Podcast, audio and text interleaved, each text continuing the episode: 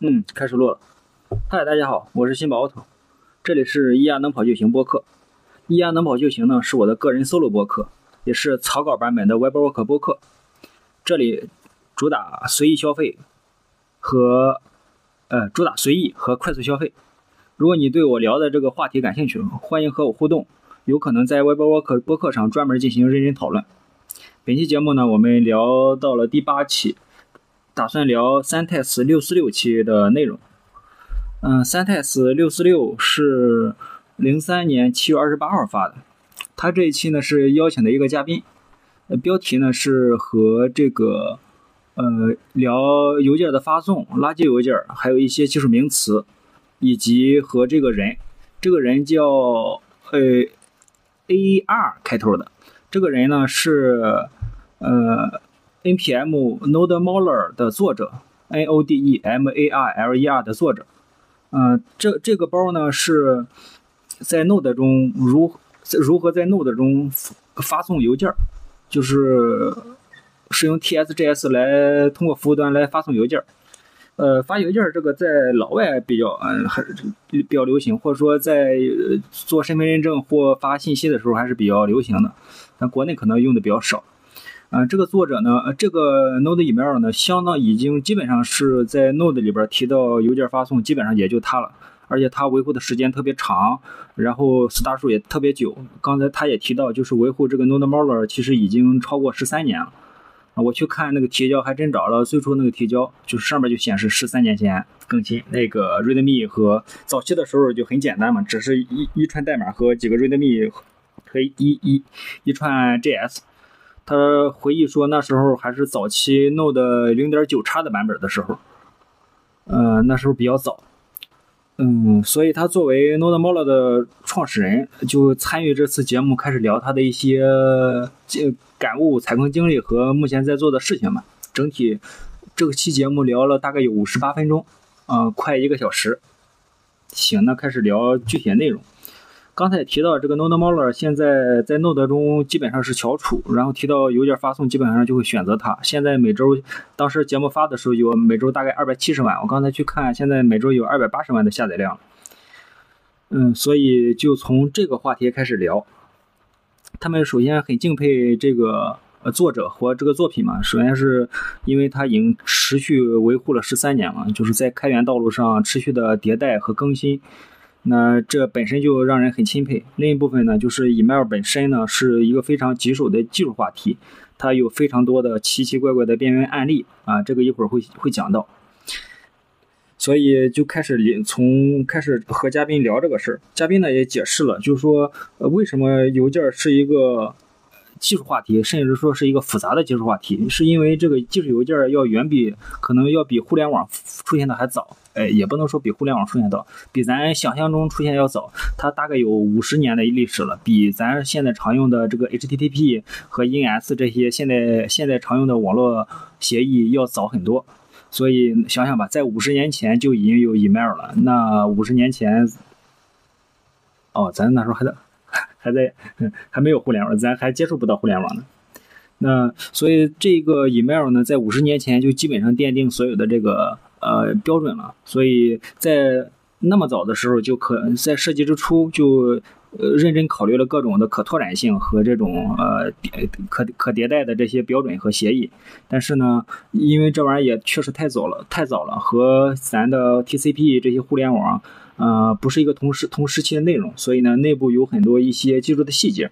包括他说咱现在可能在 Web 中使用 API 进行这个呃和后端进行交互来做展示和使用 JSON 嘛。那对于 email 来说，那早期还是用的一个呃 LSP 这种比较古早的一些语言的编程，那来实现了最早期的这个邮件的发送。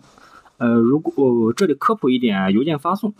邮件发送就是咱对于咱终端用户来说，比如说咱使用 QQ 邮箱或使用幺六三邮箱或者 Gmail 邮箱，那登录它那个网页，输入账号密码，点确定就登进去了。里边能够有一些收件箱、发件箱，或者说咱呃一些什么企业微信啊，Q 呃腾讯腾讯会呃呃对企业微信、钉钉它也有邮箱，也就是你进去之后会分配你一个邮箱，你就可以来用来收发软件。然后这个东西呢，一般我们比如在呃使用客户端来做，或者是在手机中，在 iPhone 中去收发这个短信呢，就是需要我们输一个账号密码，输一些协议，然后点确定就连上了。所以这个邮箱呢有两种使用状态吧，一个是使用我们第三方的客户端走标准协议，另一种呢是使用网页，那访问这个网页自然就能访问它这个这个这个 QQ 邮箱里边的这些新邮件了，也就是能能收能发了。所以就基本上是有这两个场景，嗯。呃，这个东西因为它早，而且呢，就是去使用，嗯，使用这些标准的时候呢，嗯，标准的支持程度不同，所以呢，这个在漫长的历史中，呃，对邮件来说有很多的限制和有很多的要求，并不是咱想象中那么。呃，那个简单使用一些呃简单的呃，当然使使用纯文本和交流肯定是简单的。那使用各种复杂的一些副文本，甚至说使用使用一些附件的时候，可能会更复杂一点。那他作者也谈到了，呃，应该也是个技术技术极客，也谈到了一些内部的细节，比如他去呃发邮件本身本来就是一个循环的过程，去建立 TCP 连接，去告诉终端发送对应的命令，终端收到消息之后回来，然后再不断的进行一个交互，呃，并不是一次性来完成的，大概理解是这样。嗯，就是点到了一些技术细节，然后这个主播呢就问他说：“你作为维护这么久了，你觉得这维护这么久以来，email 这个协议本身，或者说 mail 协议本身有什么变化吗？哪些东西变了，哪些东西哪些东西没有变？”那个作者也说嘛，他说标准其实还是有一些变化的，比如近期呃或者近些年加入的一些协议，他提到一些 Tmark、一些域名的校验、一些认证之类的。然后，但这个东西呢？就是它是一个标准，甚至说它是一个现代的标准，但对一些古老的协议、古老的一些设备或各种边缘情况，还是不会说就是向下不兼容，还是向前兼容的。所以在现代这个时代，你依然可以用最早的、最原始的那个协议啊，我理解啊，呃，就是最用比较原始的标准，还是可以正常收发邮件的。那后续的迭代呢，更多的是在一些做做一些功能的一个增强，然后他们立刻就提到了一些技术名词。叫 D A D M A R C S P F B I M 之类的，呃，这个我去了解了一下，因为最近刚好我也使用那个域名邮箱，我是用的那个腾讯企业腾呃哎，企业腾讯不是腾讯企业微信啊，用企业微信接入的这个域名邮箱，就是去分配我的这个 web webwork 点 tech 这个域名，那。你可以通过新宝 @webwork 点 tech 给我发邮件那这个东西呢，就涉及到相当于去呃使用这个托管服务。那我不需要完全从头的实现，自己写代码去实现这个邮件服务器。那里边就需要去 DNS 上去增加对应的 M 叉呃的 DNS 计那个计划。然后我我这呃我我熟这一块，大家不了解也没关系，就是大概有这么个东西，需要你去 DNS 上去增加对应这个认证，然后。呃，腾讯会议呢还说了，就是为了更好的这个准确率和避免一些误伤嘛，就是建强烈建你继续增加几个字段去做一个认证，可能会有一些小标志之类的。我今刚才去翻了翻，果然和他这个大佬说的就全都对起来了。首先是 SPF，这个呢，他说是也是一种协议嘛。这个我在我的 DNS 里边，我这里放一张图，在呃图上也说了，就是它是发呃去用来验证发的邮件的这个邮箱的呃呃验证信息的。那那就是用来识别一些垃圾邮件啊呃或者说举个例子，比如说我现在已经有这个 web web webwork 点 tag 邮箱了，那我希望使用这个邮箱呢给给你发邮件。那你我这个邮件要发出去，你收的时候你要肯定要验证啊，这个这个邮件是不是呃那个是我真正发的，还是被那个伪造的，或者说冒领的，或者说不不合规的？那这里边就可能涉及到这个，在我去发邮件的时候，呃发发邮件过程中，可能需要把把这个 DNS 这个记录去添加这个记录，就是说我嗯。在 DNS POD 中，就是会增加一条信息啊，这个可能放文字会更更好一点，就是会有一条信息标明了 SPF 来自哪儿。我因为我用的是腾讯企哎企业微信，所以我我的值具体值是用的这个 m a r l 的 QQ 的 com 里边还有一些具体的字段啊，这里快速溜过吧，这有有点艰深。嗯，然后还有一些额外的时候呢，DMARC 来进一步的去那个验证。然后还有一些 DKIM、E 啊，还有一些验证啊。总之来说，就是有不同的方式，呃，层层递进去验证和标识这个邮件的完整性、准确性，也用来标识这个呃邮件是谁发的，需不需要加进这个垃圾邮箱里边。嗯，快速略过。然后说了这么多，其实表达了一个意思，就说这个 email 邮件确实里边含带的这个技术点比较多，比较复杂，也有一些这个技术的演进。那我们对我们用户来说，除了我们正常的沟通以外，可能还有一些邮件营销。那比如我注册了这个邮箱，那。呃，注册了你的这网站，你可能给我发对应的营营销邮件，给我发发广告，定期的，或者说收发一些呃账户信息啊，该该改改密码了，或者说该发一些，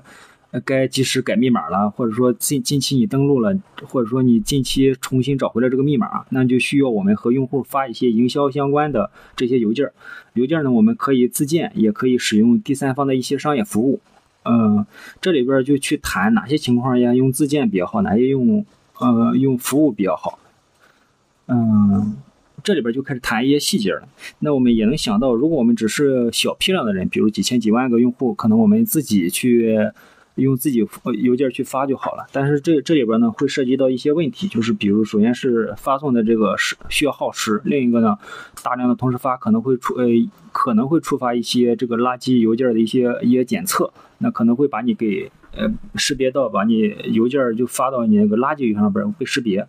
那如果使用服务的话，他们可能就有更多的，我理解有大些大量批量的或者说搞过专门认证的这些服务去来保证你这个。面对百万级以上，呃，就就是大，呃，不能说百万级，就是大量大批量的客户来保证，你肯定希望这个邮件发出去能够真的被用户收到，所以可能去采用这样的呃商业服务。嗯，再一个问题呢，就是发邮件的时候是嗯里边对里边的 HTML 和 CSS、JS 支持非常的有限，那。呃，从我们线下说来说，就是我们不能使用一些复呃一些 CSS 那个样式，那导致我们写邮件的时候，并不并不会像我们写 Web 一样那么自由。所以呢，使用一些服务呢，他们也产催生了一些呃服务，比如去做一个邮件编辑器。那我们不断的去延伸，可能为了这邮件编辑器，还有一些呃模板。编辑器模板、邮件模板之类的这些东西，这些其实都是相当于一个围绕发邮件儿，呃，是一个一些有一些商业业务可以来做。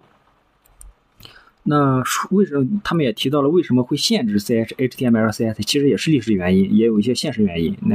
邮件在哪展示出来是不可控的，有可能是单独的窗口来展示，有可能在页面中被被内嵌。那我们如果使用一些很奇怪的 C S，比如绝对定位或者巨大的 Z 轴，可能会污染原来页面。这就涉及到更复杂的内容，就是如何来做来做限制，来比如我们使用沙箱或使用一些容器化的方式来来做，这就是会显得更复杂了。那现在的。外包中这个问题都比较复杂，更别更别提呃五十年前或者说更早的时候，呃不五十年前或者说早期的互联网的时候怎么来去做处理，所以他们的限制会要求比较高，而且在做一些你被页页面嵌套的时候，有可能会出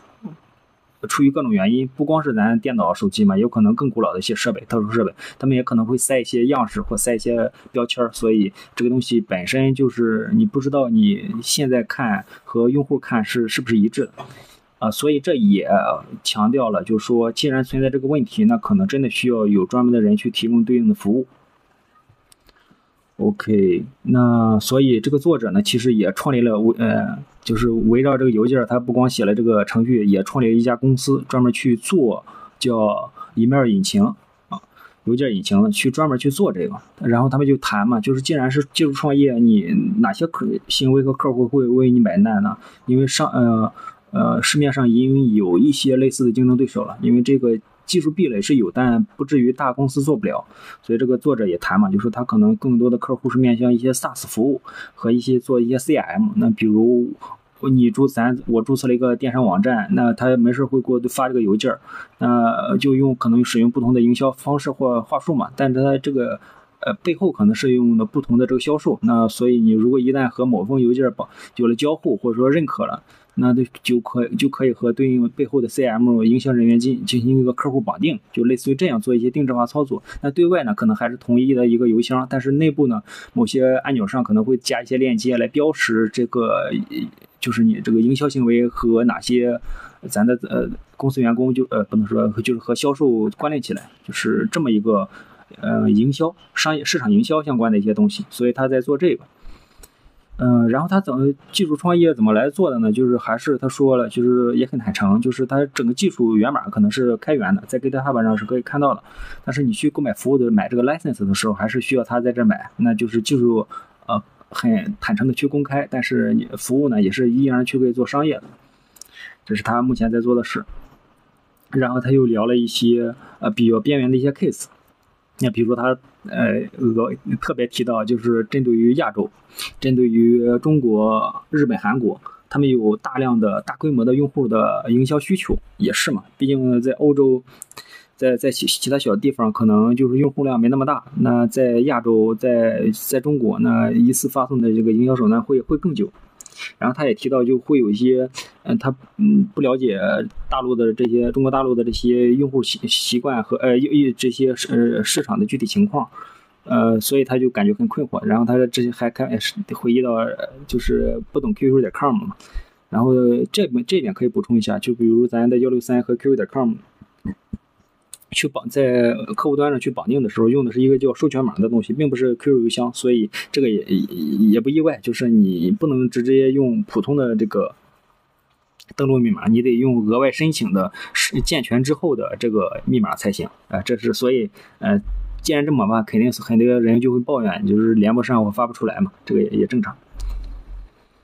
OK，聊了这么多，然后他们又呃继续聊一些边缘 case，比如那个邮件名，目目前并不是简单的咱常见的呃英文字母加数字加一些什么横杠下划线，那可有可能还支持一些 Unicode，一些更特殊的字符。那这个是标准之内，但是某些邮件可能并不能正确的展示和渲染。那比如中国汉字或者 emoji 表情，所以这个当你看到一些特殊东西或需要做处理的时候，可能会遇到这个边缘问题。